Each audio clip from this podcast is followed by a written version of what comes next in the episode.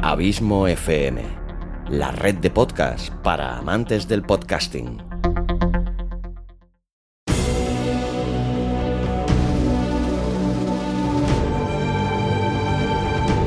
Una producción de Abismo FM, creada para todos aquellos que quieren disfrutar de su tiempo libre escuchando grandes historias.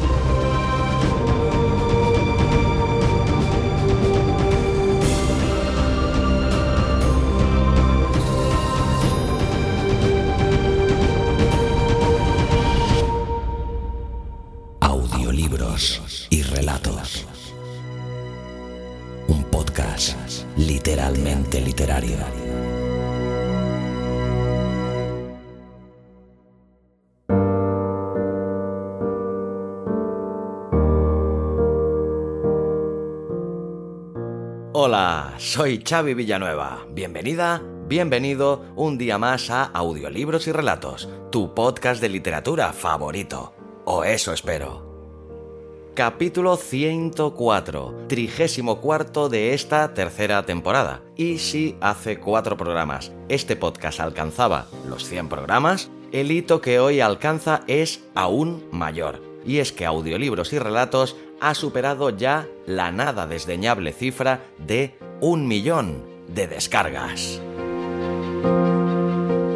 Sé que hay algunos podcasts que tienen muchísimas descargas más, pero soy muy consciente también de que hay muchos más podcasts aún que no han alcanzado esta destacable cifra. Ciertamente, me lo tomo como un premio a la constancia, a todo el trabajo realizado, que es mucho, y a que no lo debo hacer mal del todo. Me siento muy orgulloso, la verdad. Y como siempre, gran parte del mérito es tuya, mi fiel oyente, que estás ahí programa tras programa esperando pacientemente tu dosis de audiolibros y relatos. Pues bien, para celebrar esta efeméride tan especial, he decidido traerte otro capítulo muy especial. En el capítulo 94 adapté mi cortometraje Lacra a ficción sonora, con muy buena acogida de vuestra parte, todo hay que decirlo. Cierto es que el tema de la violencia doméstica, por desgracia, sigue estando muy candente y por eso me pareció buena idea reescribir esa nueva versión de dicha historia. Algo parecido me pasa con el relato que hoy te traigo. Está también basado en otro cortometraje mío que rodé en el año 2013 en el que, aprovechando la gran cantidad de desahucios que estaba habiendo, me decidí a escribir sobre el tema y rodar una película con dicho tema como telón de fondo. Como te digo, en el año 2013 la crisis económica era ya endémica y tendía a eternizarse. Eran días de eufemismos, medias verdades, mentiras enteras y muy poca vergüenza por parte de nuestros políticos y de muchos gobiernos. También era raro el día que los noticiarios no abrían sus ediciones con algún escabroso desahucio. Algunas de las cadenas trataban el tema con un sensacionalismo barato y sin compasión por las víctimas que ciertamente ponía los pelos de punta, sobre todo cuando algún desahucio acababa con el suicidio de alguno de sus protagonistas. Como casi siempre me surgieron multitud de preguntas, como ¿qué puede llegar a hacer una persona en la desesperación más absoluta? ¿Qué puede pasar por su mente si sabe perfectamente quién es el culpable directo o indirecto de su situación? ¿Puede una buena persona hacer el mal por una buena causa? Estos interrogantes fueron los puntos de partida de la historia que hoy te traigo, el precio del silencio. Por desgracia, hoy, ocho años después, el tema sigue estando de rabiosa actualidad, por lo que he decidido hacer el mismo ejercicio. He reescrito el guion cinematográfico en formato relato para después hacer una ficción sonora que es la que hoy te presento. Si quieres ver el cortometraje en el cual está basado este relato, lo puedes encontrar en mi canal de YouTube, Abismo FM. Lo puedes encontrar también fácilmente haciendo una búsqueda en Google como El precio del silencio Xavi Villanueva. Y ahí lo encontrarás. Creo que es un buen ejercicio para comparar los dos lenguajes diferentes para explicar la misma historia. Pues bien, espero que te guste tanto la historia como el montaje que he hecho especialmente para ti, en el que ha vuelto a colaborar, prestando su bonita voz, la gran Susana Porras. Y como siempre, darte las gracias por tu tiempo y recordarte lo importante que para este podcast y su humilde presentador eres. Gracias por ayudarme a conseguir esta nueva cima que son el millón de descargas. Un millón de gracias. Hasta la semana que viene. Y larga vida al podcasting. Y larga vida a la audioliteratura.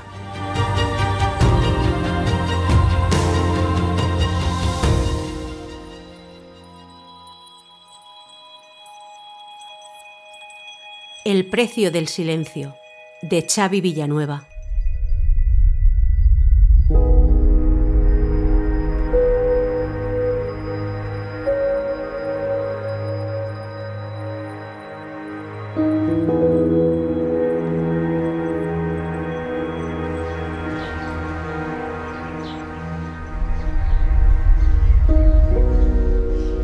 Enclaustrada en uno de los rincones más mágicos de la ciudad de Girona, se halla, majestuosa, una barroca escalinata que asciende desde el centro comercial del Barri Bell hasta los hermosos claustros de la universidad. Se trata de la Pujada de San Domènec, en medio de la cual, aprovechando el descansillo que hay entre dos tramos de escaleras, el restaurante Le Bistrot tiene diseminadas unas pocas mesas que le sirven de terraza. En una de dichas mesas, dos amigas, Laia y Eva, esperan pacientes a que el camarero acabe de servirles sendas tazas de té. Hace una primaveral tarde de finales de invierno, con una temperatura muy agradable y con algunos rayos del astro rey haciendo filigranas en las históricas piedras de tan cinematográfico enclave. Cuando del camarero no queda más que el eco de sus pasos volviendo al local, Laia, visiblemente excitada, mientras remueve el azúcar en su taza, dice, Pues nada, que me he quedado de piedra. No me lo puedo creer. Así, de la noche a la mañana. Pero, ¿no tienen que avisarte con 15 días de antelación? Pues al parecer no. Emite un largo resoplido mitad resignación, mitad furia contenida. Eva, no me hagas explicarlo ahora. Es largo y estoy un poco nerviosa. En su boca se dibuja ahora una amarga sonrisa. Lo que sé es que solo hacía media jornada. Imagina la mierda de paro que me va a quedar. Eva hace un amago de sonrisa que se queda en el intento. Le da un breve sorbo a su infusión y pregunta. ¿Lo sabe ya Rubén? Laia, con infinita tristeza, niega con la cabeza. ¿Y cómo crees que se lo tomará? La verdad, no lo sé. Desde el accidente no ha vuelto a ser el mismo. Ante el abatimiento de su amiga, Eva le masajea con cariño el antebrazo intentando reconfortarla. Laia agradece el empático gesto con otro vano amago de sonrisa. Y es normal, sin trabajo ni esperanzas de encontrarlo, ya que tiene la espalda hecha cisco. Cobra poco más de 150 euros de la Pirmi. Y tal y como están las cosas con la puta crisis, hay para volverse loco. ¿Temes que pueda. que pueda llegar a hacer una locura? Pregunta Eva con un deje de preocupación. Laia alza una ceja, sonríe sarcástica y le espeta. Si nos pasa algo más, tan solo una cosa más, hasta yo haría una locura. Algo en la cara de Laia informa a Eva que en lo que acaba de decir su amiga hay algo más que una simple frase hecha. Entonces disfraza su preocupación de afabilidad y propone un cambio de tema que no consigue su propósito de tranquilizar a Laia.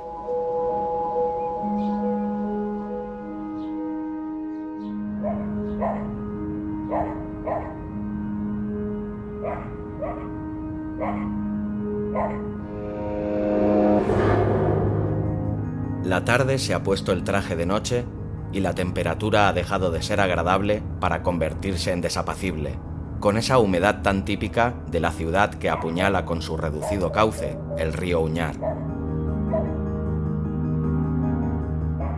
Las señoriales calles del casco antiguo, empedradas y generosamente iluminadas, han dado paso a las lóbregas callejuelas del obrero barrio de Font de la Pólvora.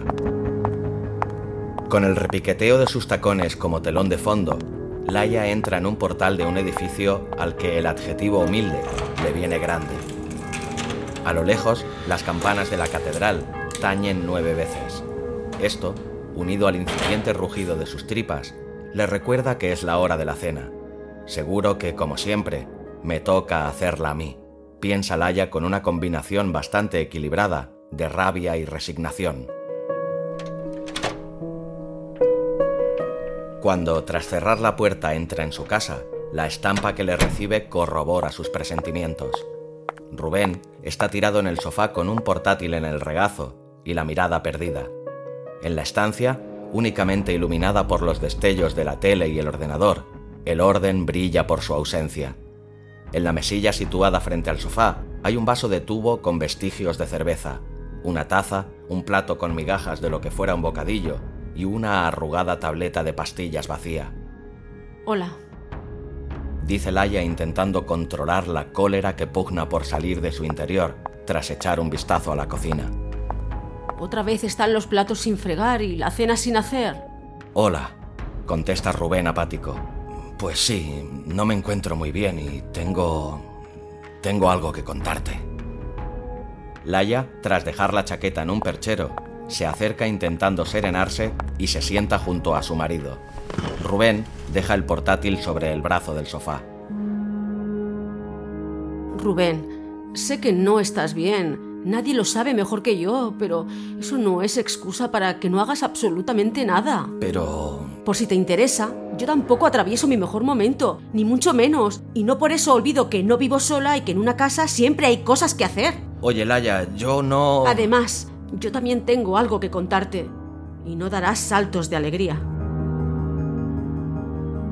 Sus ojos se humedecen y traga saliva con dificultad. Rubén. Él la mira. Laia cierra los ojos e inspira profundamente. Me han echado del trabajo. Durante unos eternos instantes, Rubén se queda mudo, totalmente paralizado. Finalmente reacciona, se acerca a su mujer y la estrecha con fuerza entre sus brazos. Durante unos segundos permanecen así, entrelazados, en silencio. Rubén acaricia y besa el pelo de su mujer, tranquilizándola.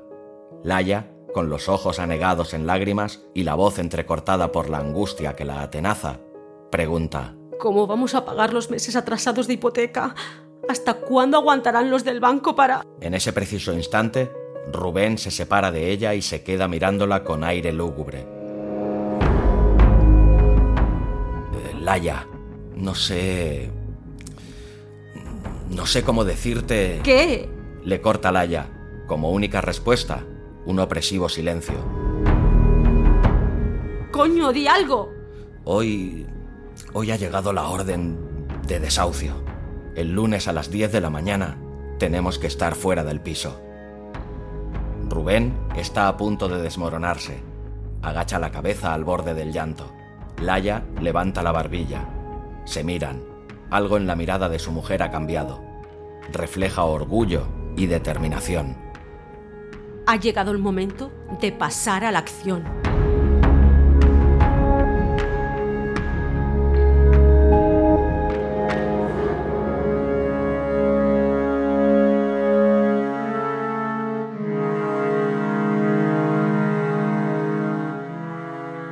Con un fuerte bufido que tiene metódicamente ensayado, Mario aparta el flequillo que le caía sobre los ojos. Mientras planea mentalmente una inminente cita con su peluquero de toda la vida, cierra un par de dossiers que hay sobre la ordenada mesa de su despacho y los mete con estudiada precisión dentro de su carísimo maletín de piel. Luego, recoge su gabardina del perchero, la coloca sobre su antebrazo, echa una rutinaria mirada a la oficina bancaria vacía, ya que siempre es el último en salir, y tras apagar las luces y picar el código de seguridad de la alarma, sale a la calle.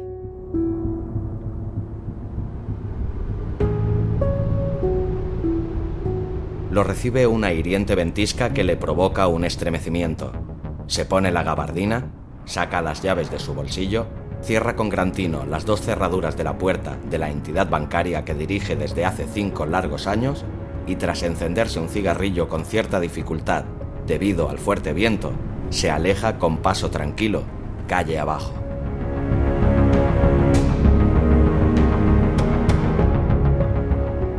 A unos pocos metros, en la acera de enfrente, convenientemente protegida por el tronco de un frondoso árbol una persona consulta el reloj de su teléfono móvil.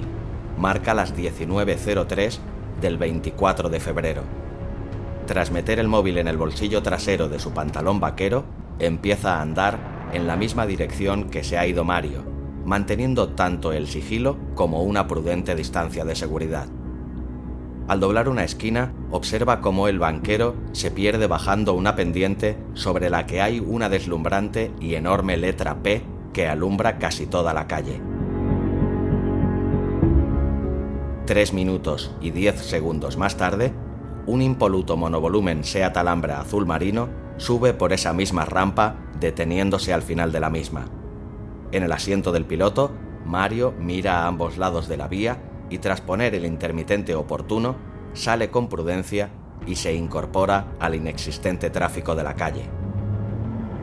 Agazapada tras el luminoso letrero de una parada de autobús, Laia saca el móvil del bolsillo de su pantalón, abre la aplicación de WhatsApp y empieza a teclear rápidamente un mensaje que, a los pocos segundos, ya ha sido recibido y leído por Rubén, y posteriormente contestado con el emoticono del pulgar hacia arriba.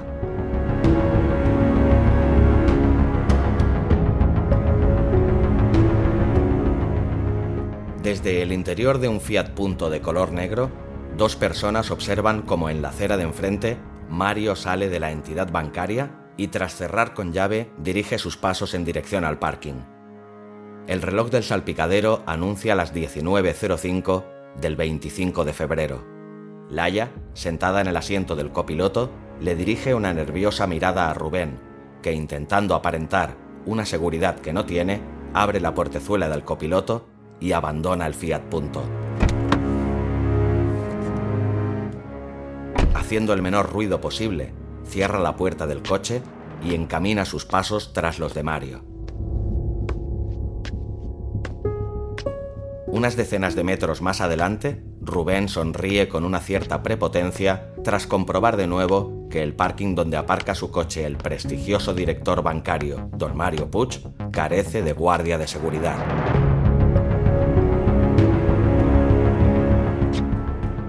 Manteniéndose siempre a una distancia prudente, pero lo suficientemente cercana para atraparlo con un corto sprint, Rubén enfila la bajada del parking mientras saca de su chaqueta un pañuelo de algodón y un pequeño frasco de cloroformo. Ambos elementos los sustrajo esa misma mañana, con sorprendente facilidad, de la decadente farmacia de su padre, más pendiente de su inminente jubilación que del stock de su poco fructífero negocio. Rubén acelera un poco los silenciosos pasos producidos por sus desgastadas zapatillas deportivas al comprobar que el taconeo producido por los carísimos Martinelli de Mario parecía alejarse. Rubén se asoma con prudencia tras una columna y ve que Mario se ha detenido ante el portón trasero de su Seat Alhambra, que introduce la llave en la cerradura, la gira, la extrae y tras levantar el portón introduce su maletín en el amplísimo maletero que también va para los pérfidos fines de Rubén, que manteniendo su bien engrasado sigilo, se ha acercado furtivamente a Mario y cuando está justo a su espalda, le pregunta Perdone, ¿se va? ¿Cómo dice? contesta un sorprendido Mario mientras se gira. Antes de acabar de girarse, Mario ya tiene el pañuelo impregnado en cloroformo tapándole la nariz y la boca con una mano que lo aprieta con tal rabia y fuerza que convierte sus desesperados forcejeos en totalmente inocuos. Pocos segundos después, Mario pierde el conocimiento, cayendo a peso muerto en los brazos de Rubén, que siente un inmediato pinchazo en su delicada espalda que le provoca una mueca de dolor. Con evidente esfuerzo, Rubén coloca el corpulento cuerpo del banquero en el enorme maletero, agradeciendo a un dios en el que no cree la gran capacidad del mismo. Cierra el portón y de nuevo siente otra aguda punzada en la zona lumbar. Dolorido, se agacha y recoge del suelo la llave del Seat Alhambra, que ha caído de la mano de Mario cuando éste ha perdido el conocimiento. Rubén abre la puerta del piloto y se acomoda en el amplio vehículo y gira la llave de contacto encendiendo el motor. Pocos segundos después, el monovolumen se detiene al final de la rampa del parking espera pacientemente y cuando ve pasar por delante el Fiat Punto Negro con Laia al volante, Rubén mete primera y acelera tan rápido que está a punto de calar el motor. Rubén Vuelve a pisar el acelerador y soltando el embrague, a la vez que un larguísimo suspiro antiestrés mantiene el coche de Mario a rebufo del Fiat Punto.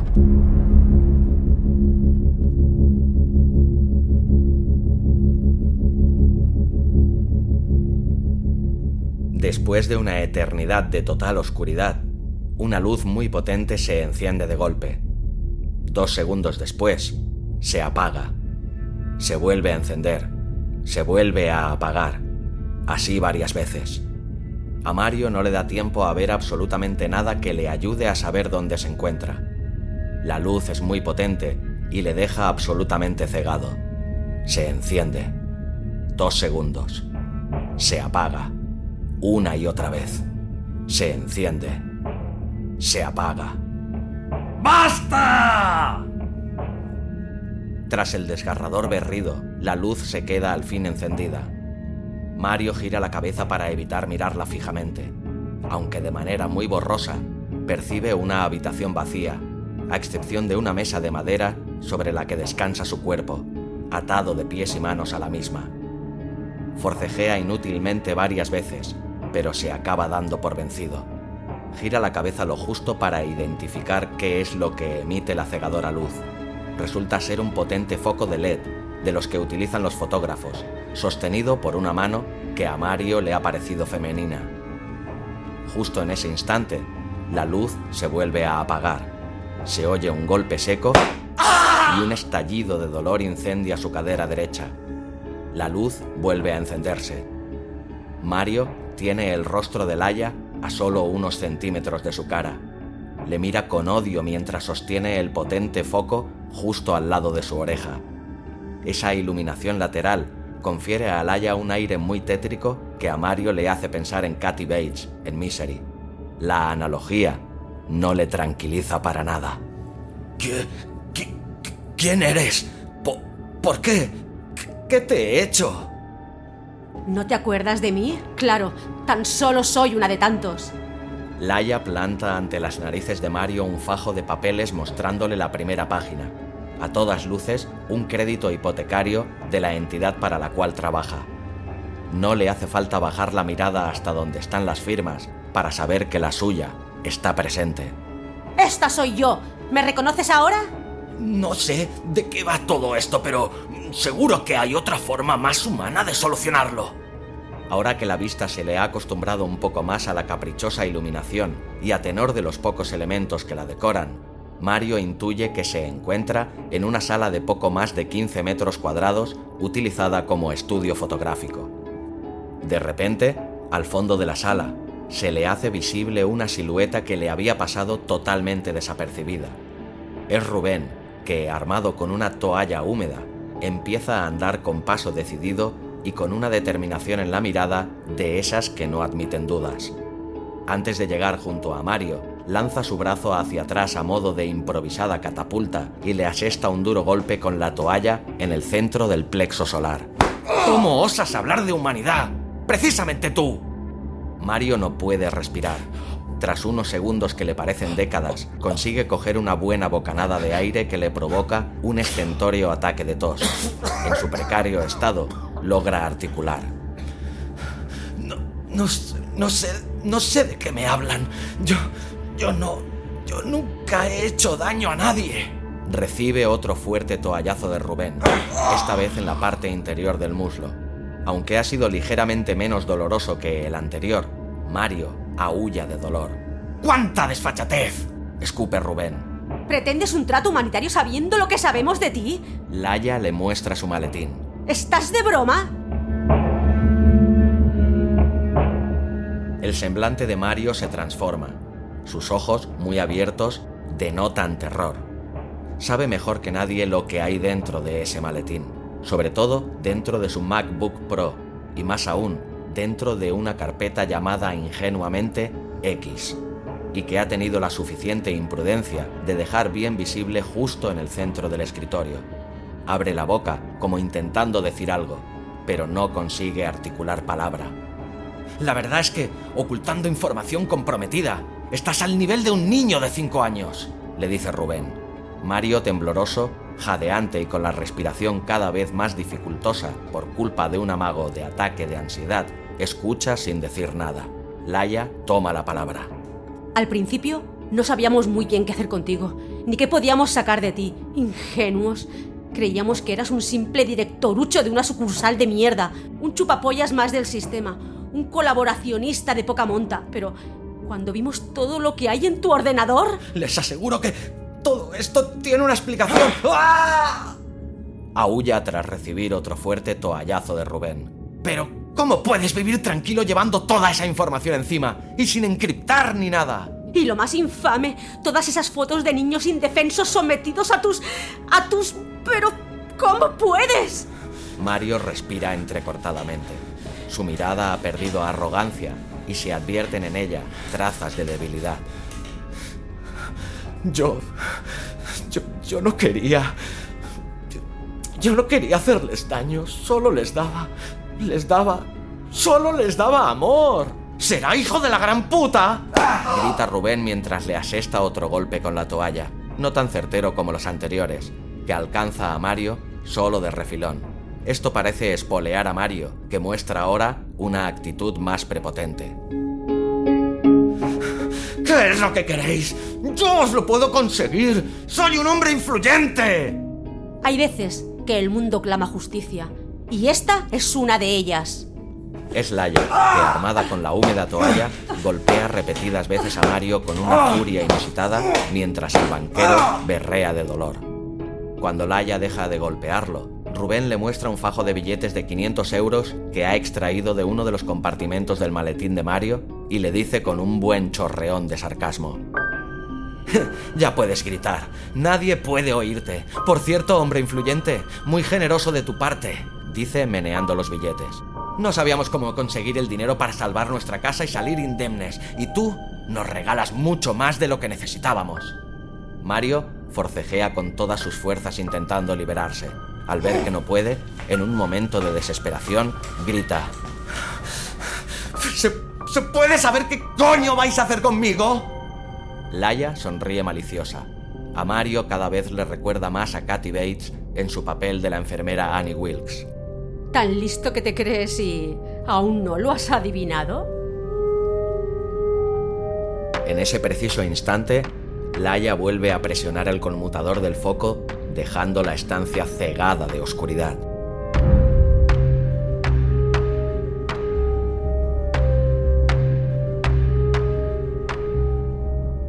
Tras un atronador silencio de pocos segundos, se oyen los gritos de rabia de Mario, que quedan atenuados cuando Rubén le tapa la boca y toda la cara con una toalla empapada. Mario percibe que se ha vuelto a encender la luz, aunque esta vez no le molesta, ya que solo intuye un leve destello de su brillo a través del grueso tejido de la chorreante toalla. Esta no le permite respirar, ya que se le cuela el agua tanto por la boca como por la nariz. Una de las masculinas manos de Rubén le presiona con fuerza justo en el centro del plexo solar, mientras con la otra le introduce por la boca, a través de la toalla, el pitorro de lo que a todas luces parece un embudo. La respiración agitada y nerviosa de Laia rompe el silencio a su lado. Se abalanza sobre él y de repente un gran chorro de líquido empieza a descender por el embudo y el amargo sabor de algo que le parece whisky empieza a inundar la tráquea de Mario. La sensación de ahogo es tremendamente angustiante. Por la nariz se le cuela el agua que chorrea de la toalla llenando sus pulmones. Por la boca, un imparable torrente alcohólico le está anegando el estómago. Mario se convulsiona frenético. Laia sigue vaciando dentro del embudo el contenido de la botella, que ha resultado ser un modesto dick, incluso cuando el cuerpo de Mario ha dejado de forcejear y yace inerte sobre la mesa.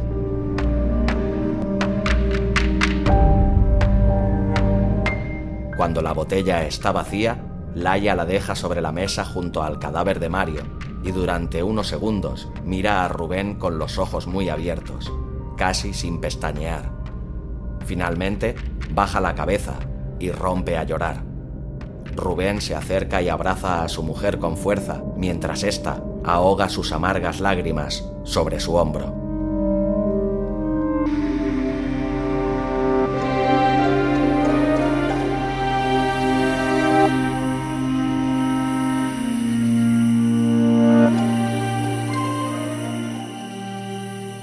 Noche es gélida y de una humedad casi violenta.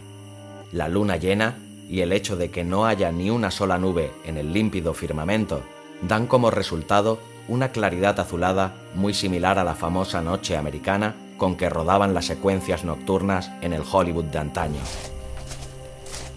Rubén sale por la puerta de una solitaria masía con claros signos de no estar habitada y abre el portón del Seat Alhambra que está estacionado a pocos metros. Lo deja abierto y entra de nuevo en la masía. Esta es propiedad de su familia, y en otros tiempos, Rubén utilizaba una de sus habitaciones como estudio fotográfico, cuando aún soñaba con dedicarse profesionalmente a su pasión. Cuando el tiempo y el destino se empeñaron en no darle la razón, la masía quedó huérfana de visitantes, ya que sus padres eran muy mayores y ya no les hacía ilusión alguna ir. Esto la convirtió desde el primer momento en el escenario propicio para los maquiavélicos planes de Rubén y Laia. Pocos segundos después, ambos salen de la masía cargando con gran esfuerzo el pesado cadáver de Mario. Laia lo tiene cogido por las manos y Rubén por los pies. El rostro de Rubén es un poema. Un poema entre épico y dramático. Su convaleciente espalda se está resintiendo y mucho del sobreesfuerzo que está realizando esta noche y cada vez le duele más. Con más pena que gloria, logran colocar el cuerpo de Mario dentro del maletero del monovolumen, agradeciendo nuevamente su gran amplitud. Laia, viendo el sufrimiento tatuado en el rostro de su marido, baja el portón, le da un sonoro beso en los morros y se dirige al Fiat Punto, se monta y arranca el motor. Rubén hace lo propio con el Seat Alhambra, y cuando Laia empieza a alejarse por el estrecho camino de tierra, la sigue a unos pocos metros. Los dos vehículos se pierden a lo lejos, engullidos por la inmensidad de la noche, taladrándola con sus faros.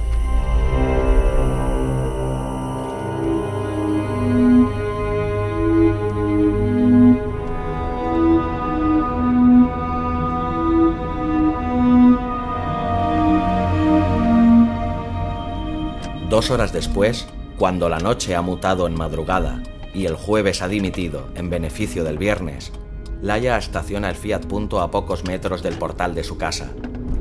Ha sido un golpe de suerte, o un regalito del destino, ya que no es normal encontrar un aparcamiento libre a esas horas en las que deberían estar durmiendo hasta las farolas. Gira el cuello y mira hacia el asiento del copiloto ocupado por Rubén. En la mirada de su marido no queda ni rastro de la furia y la convicción que había pocas horas antes. Han desaparecido, como también lo ha hecho el Seat Alhambra. El estado de ánimo de Laia también ha sucumbido cuando los efectos de la adrenalina se han disipado en su organismo. Las dudas han empezado a florecer en su mente y el inquietante peso de la culpa presiona sobre la boca de su estómago. Intentando aparentar una calma que no tiene, pone la mano sobre la rodilla de su marido y le dice, Ya está hecho. Pues lo hecho, hecho está apunta Rubén con la vista perdida en el infinito. Venga, vamos a dormir. Sí, como si fuera tan fácil. Salen del coche cerrando las puertas casi a la vez, provocando un mordente que parece marcar el primer compás del resto de sus días. Abren la puerta y entran en el modesto portal, dejando tras de sí a la luna como único testigo de sus fechorías.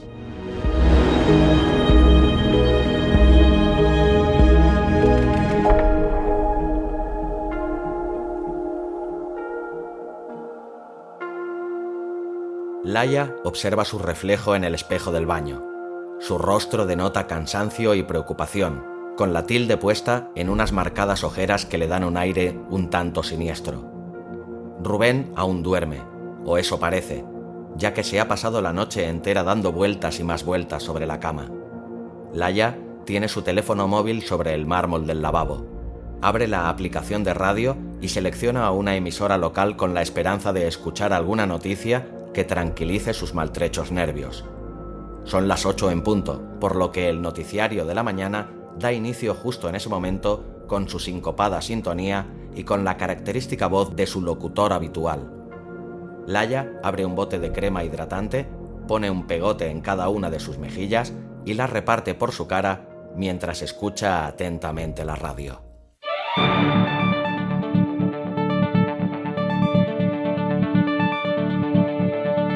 Buenos días.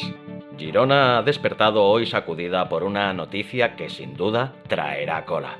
A primera hora de esta mañana, en la carretera de Los Ángeles, una dotación del cuerpo de bomberos retiraba del fondo de un barranco un Seat Alhambra. El único ocupante del vehículo, Mario Puig, director de una sucursal bancaria de la ciudad, fue hallado cadáver.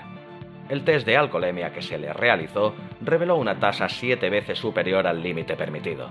Lo excepcional del caso comienza con el hallazgo del ordenador portátil del banquero. La información hallada en el disco duro incriminaría al señor Puig en diferentes delitos de diversa consideración, desde el cobro de generosas comisiones por la concesión de preferentes hasta la participación en redes de prostitución, trata de blancas y pedofilia la ciudadanía asiste atónita a un acontecimiento que salpicará de forma brutal a muchas familias de la zona en los próximos días.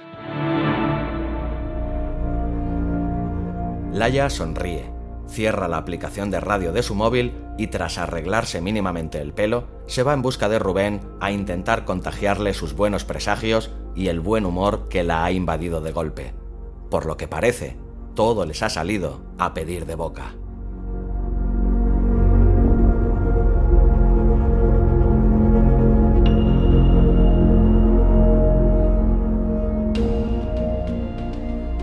seis meses más tarde. Rubén, ataviado con pijama a cuadros escoceses y una bata que se ha ganado con creces la jubilación, prepara unas tostadas en la minúscula cocina que tantas veces ha soñado con reformar y tantas otras ha dejado en su lista de deudas pendientes. Sobre el mármol, junto a la nevera, hay un vetusto radiocassette más digno de un museo de antigüedades que de estar en la cocina de nadie. Los agentes se vieron sorprendidos por los centenares de personas que, convocadas por el colectivo de Stop Desahucios, consiguieron impedir que entraran en el edificio del matrimonio de ancianos que iban a ser desalojados. Y hoy, de nuevo, vuelve a ser noticia el caso del banquero Mario Puig. Seis meses después de su muerte, los Mossos de Escuadra dan por cerrado el caso. Miguel Parra es el comisario de los Mossos de Girona. Rubén corre hacia el radiocassette sube el volumen y grita. ¡Laya! ¡Ven! Eh, sí que es cierto que en un principio se barajaron diferentes hipótesis, entre ellas la del asesinato, pero... En ese instante, Laya llega junto a Rubén y se agarra fuerte de su brazo. No hemos hallado ninguna prueba concluyente que demuestre que el accidente no se produjera por conducción temeraria bajo los efectos del alcohol. Laya y Rubén se miran y sonríen celebrando para sus adentros la victoria. Y sin dejar al señor Puig, el fallecido banquero sigue siendo noticia, ya que ayer se conocieron nuevos datos sobre la macabra red de pedofilia y prostitución que dirigía. Oímos de nuevo al comisario Parra. El agudo timbre de la puerta provoca un sobresalto en ambos, que se miran con extrañeza. Rubén pregunta, ¿esperas a alguien? No, ¿y tú? Rubén niega con la cabeza, apaga la radio y salen de la cocina. Laya abre la puerta de entrada flanqueada por Rubén. En el descansillo hay un hombre moreno de unos 35 años. Es atractivo y con una barba de un par de semanas, de esas que muchas mujeres adjetivan de interesante. Laya toma la iniciativa. Hola, ¿qué desea? Buenos días. No sé muy bien por dónde empezar. Creo que lo primero sería presentarme. Soy Tony Busquets y me gustaría exponerles mm, esto, un tema un tanto delicado, por así decirlo. ¿Qué quiere? inquiere Rubén con acritud. Me preguntaba si podría pasar. Es un asunto peliagudo, si me permiten la expresión. Pero se puede saber de qué está hablando. La pregunta correcta no sería de qué, sino de quién. Contesta enigmático el misterioso visitante, a lo que Laia responde. Mire, si está de broma, ya está bien por hoy. Si no, arranque, por Dios. El señor Busquets sonríe socarrón, negando con la cabeza y cogiendo aire con teatralidad, les suelta de sopetón. Les vengo a hablar de la extraña muerte del señor Mario Puig. Laia y Rubén, intentando sin éxito disimular un sobresalto, se miran sin saber muy bien cómo reaccionar, con sus mentes carburando a mil por hora. Como no tienen nada ensayado previamente, cada cual improvisa una pregunta sobre la marcha. ¿Es usted policía? ¿Por qué dice extraña? Sin perder un ápice de su irritante y ensayada compostura, el señor Busquets les espeta con total frialdad. Al señor le diré que no. No soy policía. Soy el propietario del parking donde aparcaba su coche cada día el señor Puch. Incluso el día de su muerte. Le guiña un ojo con sorna y prosigue. A la señora, si me permiten el consejo, mejor le contesto dentro, si es que prefieren mantener la discreción. Claro está. Por descontado. Pase, pase. Dice Laia con un ligero trémolo en la voz mientras se aparta ligeramente para dejar paso al petulante forastero. El señor Busquets pasa entre ambos con arrogancia y sin que nadie le diga nada, se dirige con decisión hacia la mesa del salón. Separa una de las sillas, se sienta, apoya los codos sobre la mesa y entrecruza los dedos de ambas manos ante su barbilla.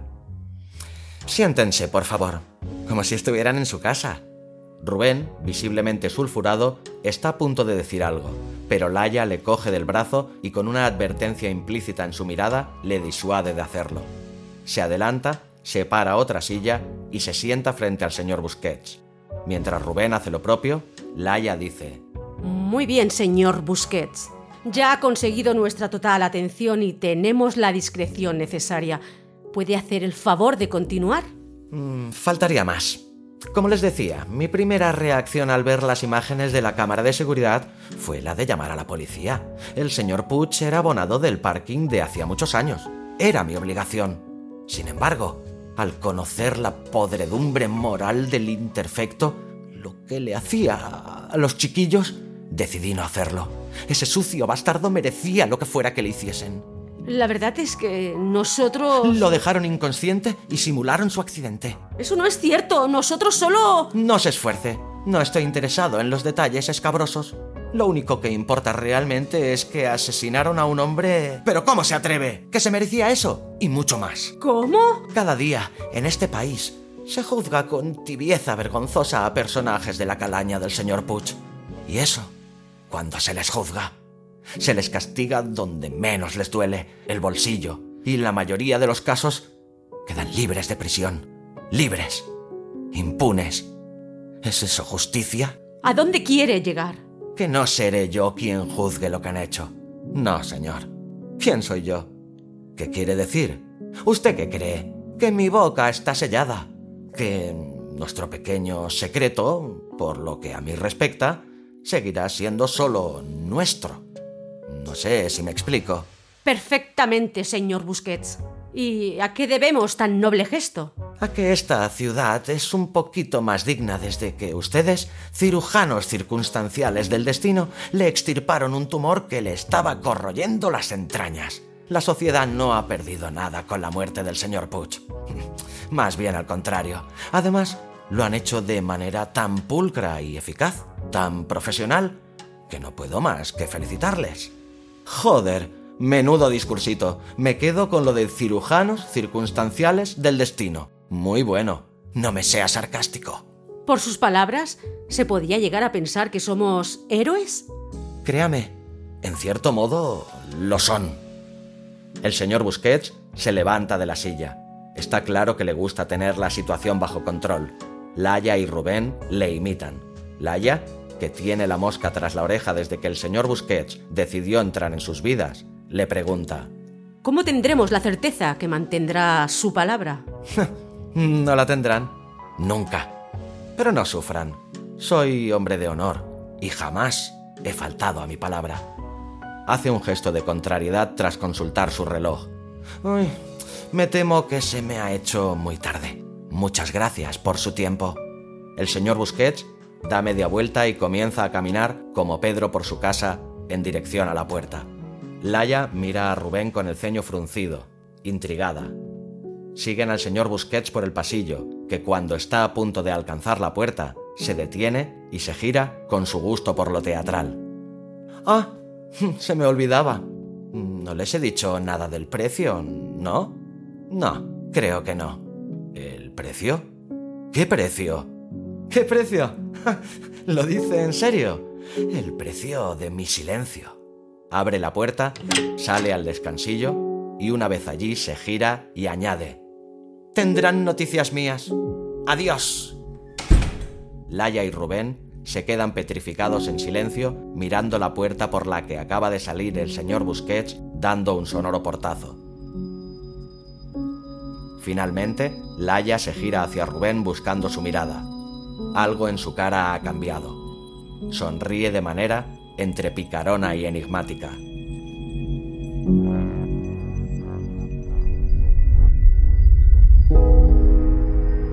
Una semana más tarde,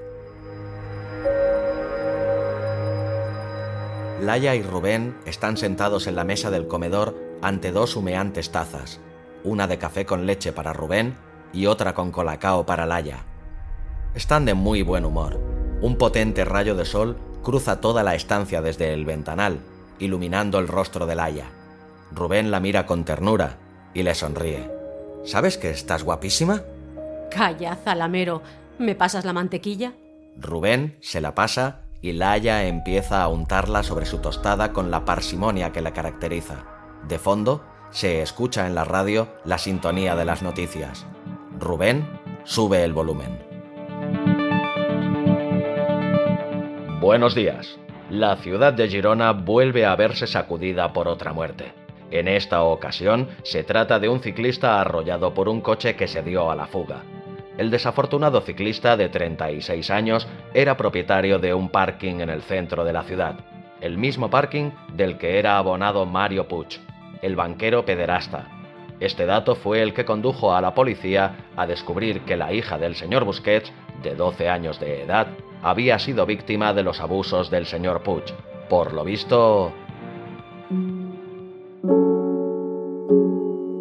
Alaya se le resbala de las manos la tostada cayendo dentro de su taza. Una inmensa sensación de repugnancia se apodera de ella mientras Rubén, totalmente desconcertado por lo que acaba de escuchar, apaga la radio, con un único pensamiento rondando en su mente. La extrema mezquindad del ser humano no conoce límites.